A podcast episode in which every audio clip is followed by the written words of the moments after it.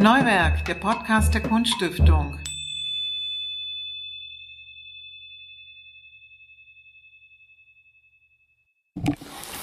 Herzlich willkommen zur zehnten Folge unseres Podcasts, der Jubiläumsfolge. Zu Gast ist heute die Künstlerin und Kunstpädagogin Annette Funke. Ganz kurz zu ihr. Sie wurde 1974 im thüringischen Leinfelde geboren, das ist im Eichsfeld. Nach dem Abitur studierte sie an der Burg Kiebichenstein Spielmitteldesign und ist seit einigen Jahren mit Ausstellungen präsent, arbeitet aber auch als Kuratorin und als Kunstvermittlerin. Du bist eine Künstlerin, Annette, die sich vor allen Dingen mit dem großformatigen Papierschnitt beschäftigt. Ja? Man denkt natürlich da an Matisse, aber auch an ein Genre, was es eigentlich in der Kunst relativ selten gibt. Oder man hört sehr selten was davon. Warum hast du dich entschieden? Ich habe gelesen oder gehört von dir, dass es die Liebe zum Buntpapier, vor allem der Geschmack des Buntpapiers war, der dich durch deine Kindheit begleitet hat. Stimmt das? Ja, ja auf jeden Fall. Äh, Stifte gab es nicht immer, Buntpapier gab es immer im Hort und in äh, diesen Einrichtungen, in denen man war. Und ich mochte einfach dieses, diese Gummierung. Hm. Äh, wenn ich die angedeckt habe, dann ah, das hat mich einfach kreativ gemacht. Und so hat das eigentlich angefangen. Also der Geschmack des, des Buntpapiers und dann die Geschichten, die dazu erzählt wurden. Ja, hm. genau. Wir hatten eine sehr engagierte Ordnerin, die immer ganz tolle Bastelideen hatte und uns dann auch Sachen gezeigt haben. Und die hat mich dann sozusagen immer angespornt, äh, sozusagen auch ohne Stift zu denken. So hat das eigentlich angefangen, die Liebe hm. dazu. Du hast über dich mal gesagt, dass du deshalb ähm, diese Arbeit machst oder diese Kunst machst, weil du immer besser schneiden als hm. zeichnen konntest. Ja. Wie kommt man denn zu dieser Erkenntnis und wann wird einem das bewusst? Hm, also objektiv betrachtet äh, weiß ich das ja gar nicht. Es ist ja so ein Gefühl oder so ein Anspruch, den man in seinen eigenen Arbeiten hat. Und mir fällt es irgendwie leichter oder vielleicht macht es mir auch einfach nur mehr Spaß, so eine Figur auszuschneiden. Weil wenn man zeichnet, hat man halt nur diese Linie, die so eine Fläche umschreibt. Und wenn man schneidet, hat man aber diese Fläche. Und ich äh, liebe dieses Schwarz auf Weiß oder andersrum, weil dadurch kann ich irgendwie sofort entscheiden, gefällt mir das oder nicht. Mhm. Das fällt mir bei einer Zeichnung viel, viel schwerer. Mhm. Wann kam der Moment, wo du wusstest, dass es so aus diesen Bögen, aus dem Buntpapier, aus den Schnipsel sozusagen, dass, man, dass du daraus eine Geschichte machen kannst, eine Welt bauen kannst und so weiter? Wie, wie, was war das für ein, wann war das, was war das für ein Moment, wo das, wo das klar war? Da gibt es gar keinen richtigen Moment. So. Weil das baut sich so aufeinander auf, weil man natürlich immer Geschichten, also ich äh, denke immer in Geschichten, sehr poetisch. Und äh, ich habe einfach angefangen, so eine Geschichte aufzubauen, erst mit äh, einzelnen Figuren, dann haben diese einzelnen Figuren angefangen miteinander zu agieren, dann hatten die einen Raum, dann wollte ich auch, dass da bestimmte Gegenstände mit dabei sind. Das, was sich verändert hat, ist die Art und Weise, wie ich das mache und die Größe. Mhm. Ähm, deine Kindheit war eine relativ behütete, glaube ich. Und du hast mal erzählt, dass deine Mutter dir äh, nicht nur Geschichten äh, erzählt hat, sondern dass sie Sachen auch vorgespielt hat, äh, sehr Puppentheater, also sehr geprägt sozusagen ähm, bist du auch durch, durch, das, durch das Elternhaus in den Geschichten erzählt, oder? Ja, auf jeden Fall. Hm. Meine Mutter war eine, also die beste Geschichtenerzählerin, die mir bisher begegnet ist und hat dann halt auch immer mit den Handpuppen, die es damals gab, immer zu meinem Kindergeburtstag Stücke aufgeführt, die sie sich selber ausgedacht hat und mir auch Katzengeschichten geschrieben, die ich sehr geliebt habe.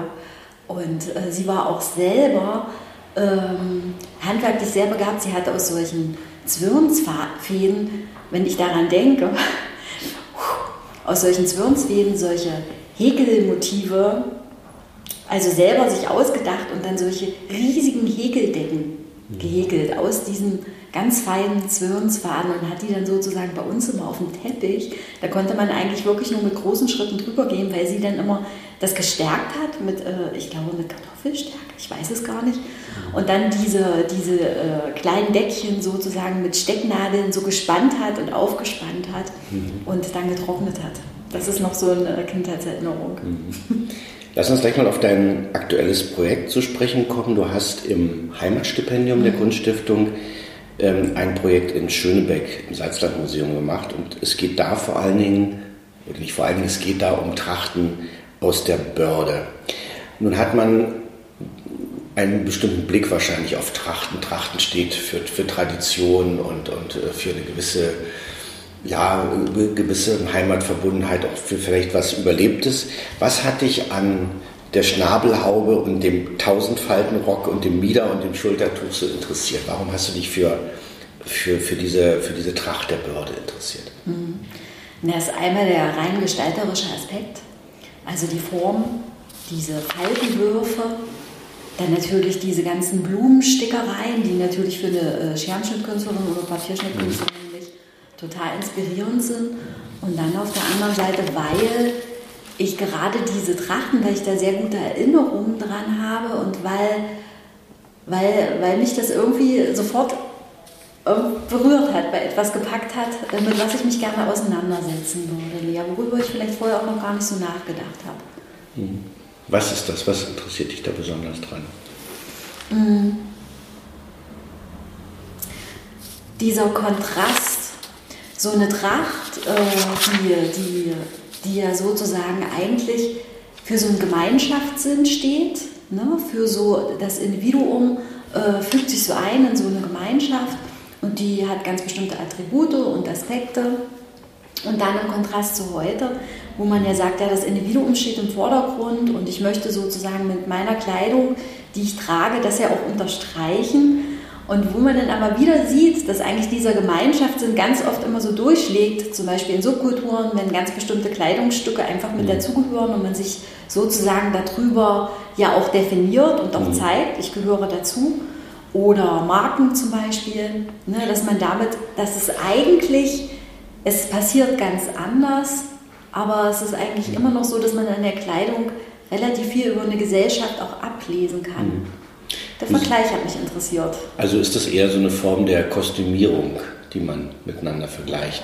Eine ja. Kostümierung oder eine Form der Zugehörigkeit zu einer bestimmten, ähm, ja, also wenn ich eine bestimmte Marke trage, bin ich ja irgendwo mhm. zugehörig zu einem, du sprachst gerade von Mode, von, von Sub-Subkultur. Mhm. Ist das für dich vergleichbar, diese, dieses beides?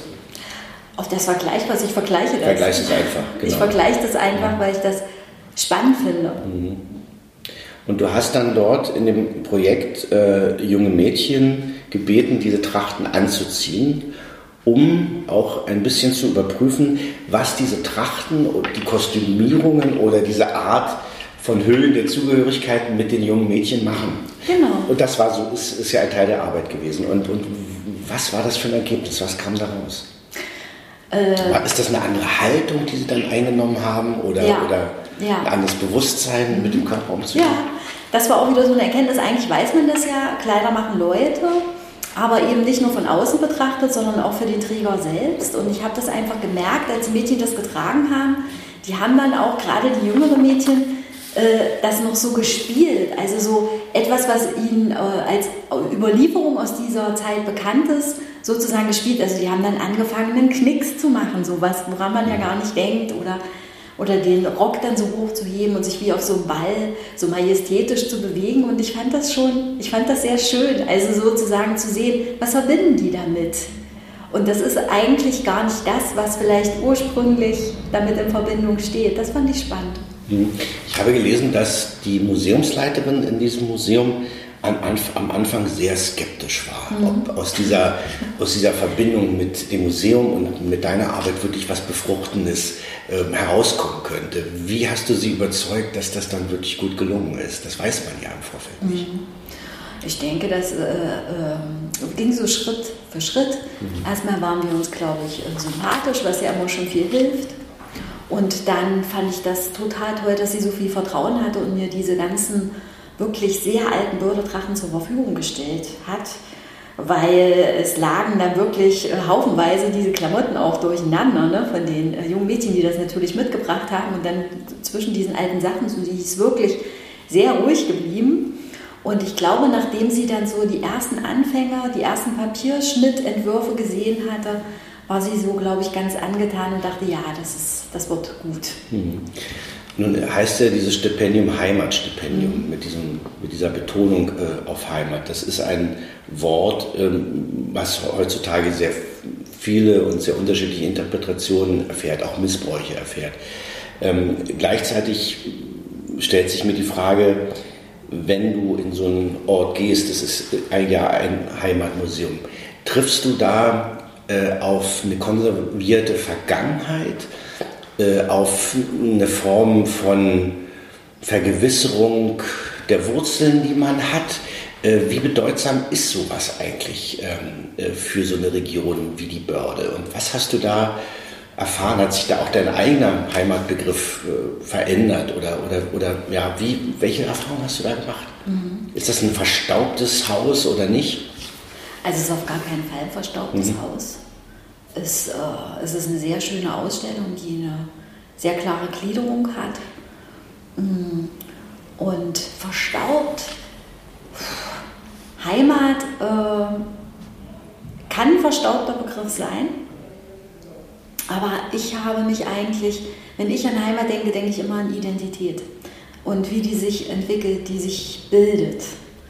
Dann frage ich mich, woher komme ich, was hat mich geprägt, in was für einer Gesellschaft, DDR zum Beispiel, bin ich aufgewachsen, was unterscheidet mich deshalb vielleicht von, von, von anderen, was sind das für Aspekte und, äh, und ich frage mich dann immer, was nehme ich sozusagen mit?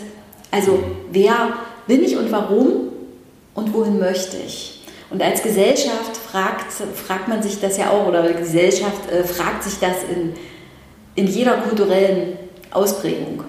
Und das interessiert mich an Heimatmuseen. Was wird dort dargestellt? Was ist am Ende wichtig? Das ist ja auch, ne? was, ist, was ist zu sehen? Was wird als wichtig eingestuft? Wie wird es präsentiert und kommuniziert? Und wie geht der Betrachter dann wiederum damit um und was gibt er zurück? Weil daraus entwickelt sich ja auch eine Art Dialog. Und das finde ich, es ist sehr erhellend. Was ist für dich wichtig? An Heimat. Mhm. Für dich persönlich? Mhm, für mich persönlich.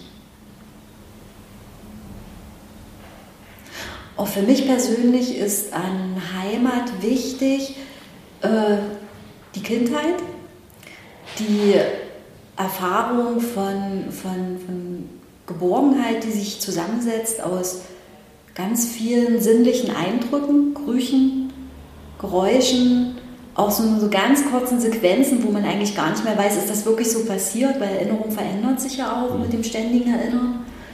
Und ich glaube, dieses Gefühl, das ist für mich Heimat, weil sich jeder sehnt sich danach, nach so etwas zu, so, so Geborgenheit, Gemeinschaft, etwas, das heil ist, etwas, das ganz ist und, ähm, und möchte das ja so, projiziert das ja auch in seine Zukunft hinein. Mhm. Und genau das daran, das finde ich interessant, weil Heimat ist ja sozusagen für mich gar nichts, was irgendwann mal stattgefunden hat, sondern was eine Idee ist, die ich habe, die total lose ist und irgendwie in mir existiert und die ich ja sozusagen immer in die Zukunft projiziere hm. und dort finden möchte. Genau. Und sozusagen das auch mit einem hoffnungsvollen Blick ja, verbindet, genau, sozusagen. Genau.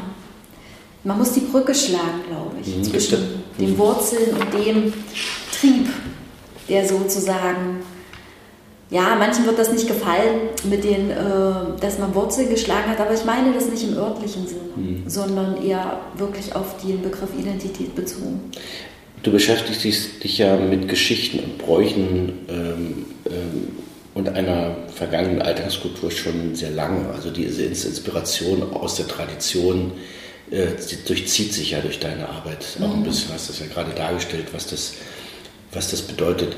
Ist das für dich auch so eine Form der Sicherheit in einer tief verunsicherten Gesellschaft, dass man äh, sich auf diese Dinge auch, ohne dass man jetzt den Fortschrittsglauben äh, natürlich ja. verdrängt, aber dass man das eben auch braucht in dieser heutigen Zeit.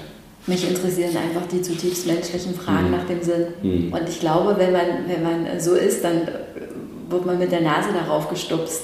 Mhm. Und äh, naja, auch durch meine katholische Erziehung, durch mhm. diese biblischen äh, Geschichten, die Gleichnisse, die ja auch heute wieder angeführt werden können oder die man immer als Vergleich nimmt. Es liegt irgendwie so auf der Hand. Es sind einfach die großen Sinnfragen. Wer ist der Mensch? Äh, ist er in der Lage dazu, sich selbst zu reflektieren, eine Gesellschaft zu bauen, die ihn erhalten lässt? Und das ist, glaube ich, es ist eine Frage, die, die gerade sehr vorrangig behandelt werden müsste. Die aber auch genau nach dem fragt, woher wir kommen. Warum tun wir das, was wir tun? Und was davon ist äh, veränderbar? Mhm. Du bist eine Künstlerin, die sich auch sehr für Philosophie interessiert, habe ich gelesen. Und die sozusagen einen Zettelkasten hat oder einen, immer sich sehr viel aufnotiert, was dir gerade so mhm. durch den Kopf geht. Was passiert mit diesen Zetteln und was steht da drauf? Boah, diese Zettel fliegen überall rum. Mhm. Und ich bin dann so, dass ich dann irgendwann mache ich daraus Texte und äh, muss das dann sozusagen in den Sinnzusammenhang bringen. Und dann merke ich immer, wie schwierig das ist, weil es gibt keine Antworten. Es gibt viel mehr Fragen und äh, es gibt immer so ganz lose, kleine, eben diese wie kleine Zettel, die dann in meinem Kopf immer so ein neues Fenster aufmachen mit neuen Fragen. Mhm. Aber es äh, würde mir jetzt wirklich sehr schwer fallen, so ein Statement zu geben. Mhm. Also sind das eher so Gedanken oder Gedankenschnipsel. Genau. Gedankenschnipsel. Genau. Die immer dann, also mehr so, was mich interessieren, sind Verbindungen mhm. zwischen ähm, einzelnen Bereichen, die eigentlich nichts miteinander zu tun haben, wo ich dann äh, manchmal denke, oh, das kann man vergleichen oder mhm. da gibt es schon eine Brücke. Mhm. Das ist, äh, genau. Du hast ja, wir haben es am Anfang gesagt, zwei Du bist, bist ja sozusagen zwei Tätigkeiten in einer Person. Ja. Auf der einen Seite eine, eine, eine Künstlerin, die sehr aus sich selber schöpft und, schöpft und diese sehr tief auch sozusagen in sich äh, gehen muss, um zur Arbeit zu kommen. Auf der anderen Seite bist du auch eine Vermittlerin, also jemand, der sozusagen das andere Gegenüber im Blick hat, um da was zu vermitteln. Wie gehen denn diese beiden Sachen irgendwie zusammen? Und was erlebst du äh, sozusagen in, als Vermittlerin für eine Generation, die jetzt folgt und die jetzt sozusagen einen, vielleicht einen ganz neuen Blick auf die Kunst hat. Mhm. Was erlebst du da? Mhm. Also einmal finde ich, es geht sehr gut zusammen. Es ist schwer, aber es ist schwer, aber es ist, äh, es ist wichtig. Beide, beide Anteile dieser Arbeit sind für mich gleichbedeutend wichtig. Mhm, das eine ist sozusagen der Blick in die Welt, bei dem anderen sein, sehen, was der denkt und fühlt, ihn dort abholen und sozusagen ihn eigentlich äh, in, in, in, diese Handla Handlungsbereitschaft, ins Handeln bringen und mich dann daran erfreuen, was da passiert. Und das andere ist dann sozusagen diese Selbstbezogenheit, das im, sich selber im Tun begreifen, in den Flow kommen und alles andere ausblenden. Um von dem einen in den anderen Bereich zu kommen, braucht es ein bisschen Zeit und auch Strategien. Und da hatte ich ja jetzt in den letzten Jahren genügend Zeit, mir da welche anzutrainieren. Wenn ich die Kinder heute erlebe, dann kann ich gar nicht von den Kindern sprechen, weil es gibt, ich denke, dass der, die Herkunft der Kinder eine entscheidende Rolle spielt bei ihrem Blick auf die Welt und auch darauf, wie sie ihre Potenziale in unserer Gesellschaft entfalten können. Sind das unterschiedliche Bildungshorizonte? Ich würde sagen, ja. Stößt? Ich würde sagen, ja, und ich finde das sehr schade, dass, äh, dass es mittlerweile wirklich so eine Entmischung gibt und man wirklich von Blasen sprechen kann, in denen Kinder aufwachsen. Und das finde ich sehr schade, weil man könnte so viel voneinander lernen und ähm, und viele Dinge würden sich auch gesellschaftlich nicht so sehr verschärfen, wenn man da früher eingreifen würde. Mhm. Ich denke, dass jedes Kind das Potenzial hat und das ist, äh, man spricht immer von äh, Chancengleichheit. Mhm. Und das stimmt auch, weil man hat ja die Möglichkeit, also gerade wenn ich an das BAföG denke, ohne das BAföG hätte ich nie studieren können. Und dafür bin ich sehr, sehr dankbar. Aber man muss auch bedenken, dass die Kinder an unterschiedlichen Ausgangspunkten stehen. Und ich glaube, da müsste man daran arbeiten, dass man die alle wieder mehr in die Mitte bekommt mhm. und zusammen. Und wie ist das, wenn du ein Kind aus einer eher bildungsfernen Familie hast, mhm. zum Beispiel? Wie unterscheidet mhm. es? Sind die, sind die neugieriger als andere? Sind die Nein, das ist, das ist das, persönlich. Das ist sehr persönlich. Wie, das ist, Kinder das sind immer interessiert mich wirklich, diese Erfahrung, die du gemacht mhm. hast. Die Kinder sind immer, also Kinder sind immer unterschiedlich und da spielt, glaube ich, der Bildungshorizont gar nicht so eine große Rolle. Mhm. Mm, aber sie diese Kinder können ganz, ganz viele Erfahrungen, die für viele Kinder total stinknormal sind, einfach noch gar nicht machen. Urlaub, in dem, im Urlaub fahren, verschiedene Länder kennenlernen, in den Tierpark gehen, ein Theaterstück besuchen. Genau dieser ganze kulturelle Background, der manchmal auch wirklich für manche Familien einfach nicht leistbar ist. Mhm. Und da, äh, da fehlt dann etwas sozusagen, der, da fehlt der, also da fehlt einfach ein Stück. Obwohl man das noch nicht sagen kann, es fehlt ja nichts, aber mhm. da ist, ist es für so ein Kind nimmt, vielleicht könnte man es auch positiv formulieren und sagen, ja, das sind einfach andere Dinge wichtig mhm. dadurch. Dinge, mit denen sich halt diese Kinder beschäftigen. Mhm. Wie wichtig ist diese Vermittlungsarbeit für dich? Ist das sozusagen so eine eigene Verortung auch, dass man sich da immer mal selber überprüft? Also was, was Kunst eigentlich bewirken kann heute? Also es klingt, klingt ja so, dass das sozusagen zwei Teile sind, die dir beide gleichermaßen ja. wichtig sind. Also ja. es ist ja nicht einfach nur so ein Job, sondern es, du hast es immer wieder betont, dass das, dass das gleichwertig mhm. für dich auch ist. Ja, ja. Also ja, weil man natürlich immer über zwei Dinge nachdenkt. Einmal über den Kunstbegriff, den man selber immer wieder für sich neu formuliert und dann natürlich auch das, na, ich fange nochmal an. Mhm. Zum einen fragt man sich immer, äh, was, was habe ich für einen Kunstbegriff, was verstehe ich darunter? Mm, und da komme ich halt durch die Arbeit mit den Kindern immer weiterhin dazu zu sagen, ja, Kunst ist eigentlich auch zum ganz großen Teil auch eine, eine Handlungsbereitschaft und die Kunst ins Handeln zu kommen, sich zu etwas, sich etwas überlegen, Schritte dafür festzulegen, die Disziplin zu haben, diese Schritte zu befolgen, gegebenenfalls Veränderungen vorzunehmen, Dinge anzupassen am Ende ein Ziel zu erreichen, das zu präsentieren und sich dann darüber zu freuen. Und das ist ganz viel und das ist aber das, was Leben am Ende, ein erfülltes Leben ausmacht. Das heißt, Kunst ist für mich eigentlich wie eine Art Handlungsspielraum, in dem man Dinge erprobt. Mhm. Und für mich spielt bei der Kunstvermittlung gar nicht im Vordergrund, was da am Ende rauskommt, dass das Kunst ist oder dass man das äh, bewertet, sondern für mich steht im, im, im Vordergrund, was es mit den Kindern macht. Also eine Haltung. Eine Haltung, genau. Mhm. Genau.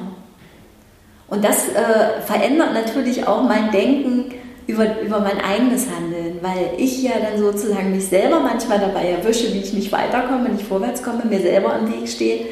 Und äh, da ist halt das Gute, dass ich äh, für die Kinder natürlich auch immer Sachen entwickle, wie sie sozusagen immer wieder den Sprung ins Handeln schaffen und dann kann ich das ja. Gibt es da Beispiele?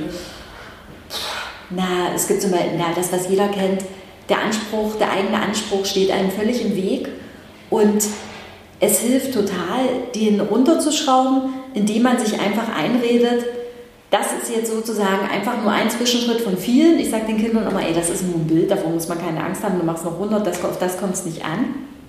Und das sage ich mir zum Beispiel bei meinen eigenen Sachen auch immer, egal wie groß das dann schon ist, sage ich mir immer, es ist nur eins von vielen, ich kann mich total entspannen. Und mhm. genau, und dann kann ich weitermachen. Ja, toll.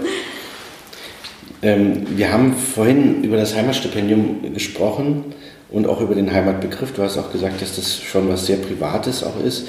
Aber wie hat sich durch dieses Stipendium auch der Blick auf dieses Land, in dem du ja lebst und arbeitest, ähm, äh, entwickelt für dich? Oder anders gefragt, könntest du das, was du machst, auch woanders tun?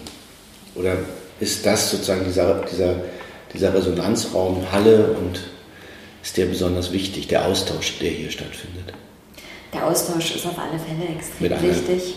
Aber das ist wieder so was Persönliches, weil mhm. man natürlich sich verortet und mit anderen äh, Künstlerkollegen über seine Arbeit spricht und dass äh, das Beziehungsumfeld extrem wichtig ist. Deswegen ist natürlich dieser Ort nicht egal. Für das Thema könnte ich mir genauso gut vorstellen, mir, mir äh, Trachten in anderen mhm. äh, ländlichen Gegenden anzusehen und damit äh, könnte ich dann genauso arbeiten. Aber natürlich entsteht ja auch eine Art Beziehung mhm. in der Zeit, wo man mit jemandem zusammenarbeitet und das macht es leichter. Mhm. Und das war auch das Faszinierende an dieser Zusammenarbeit mit dem Museum? Ja. Ja. ja, dass man sich auch über so viele persönliche Dinge unterhalten hat, wie man zum Beispiel früher, das früher erlebt hat. Und äh, ja, der Blick aufeinander mit den Mhm. unterschiedlichen Biografien, das ist Mhm. spannend. Das gehörte mit dazu, zu, zu der. Zu Ja. Der, zu dem, wie lange hast du da gearbeitet in, in dem Museum? Ein Jahr oder? Ja, es Genau. war ein Jahr. Ein Jahr und ich, hab, äh, ich bin sozusagen zu mehreren Fototerminen da gewesen und dann zwischendurch immer noch, um zu recherchieren, in den Büchern zu gucken oder um dort vor Ort einfach mit den Leuten zu sprechen. Und man muss jetzt sagen, die Ausstellung ist jetzt ab dem 7. November, wird sie gezeigt. Hoffen wir, dass Corona da Ja. keinen Strich durch die Rechnung macht. Und wie geht es danach weiter für dich? Oder jetzt? Was kommt jetzt? Ich, naja klar, ich habe mir schon überlegt, äh, ich möchte gerne dort andocken, aber es weiterdenken. Und ich habe gemerkt, dass mir das, dass mir das total viel Freude bereitet, mich wirklich mit weiterhin mit äh, Personen, Rollenbildern und auch gerade mit Kleidung auseinanderzusetzen. Und ich werde in diese Richtung weiterdenken. Und, äh, und speziell Frauen in meinen Fokus setzen, weil das irgendwie während des Heimatstipendiums auch passiert ist, ohne dass ich das eigentlich so geplant habe. Mhm. Also nicht wahrscheinlich nur in der Region, sondern auch in anderen Ja. Regionen, vielleicht auch europaweit oder so. Ja. Spielt ja eine große, große Rolle überall. Ja, Ne? Ah, das geht also weiter. ja, aber es wird sozusagen nicht nur traditionelle äh, Kleidung sein und auch nicht nur Trachten, sondern es geht mir mehr um Milieus. Bitte um Milieus. Genau, Mhm. das finde ich sehr, sehr spannend. Mhm. Aber wenn das das ausgelöst hat, dann kann man doch eigentlich ganz glücklich sein. oder? Ja, kann, das kann man durchaus. Ja? Ja. Okay. Ja, vielen Dank. Das war sehr wunderbar, dieses Gespräch. Ja, ich bedanke mich Danke dir sehr.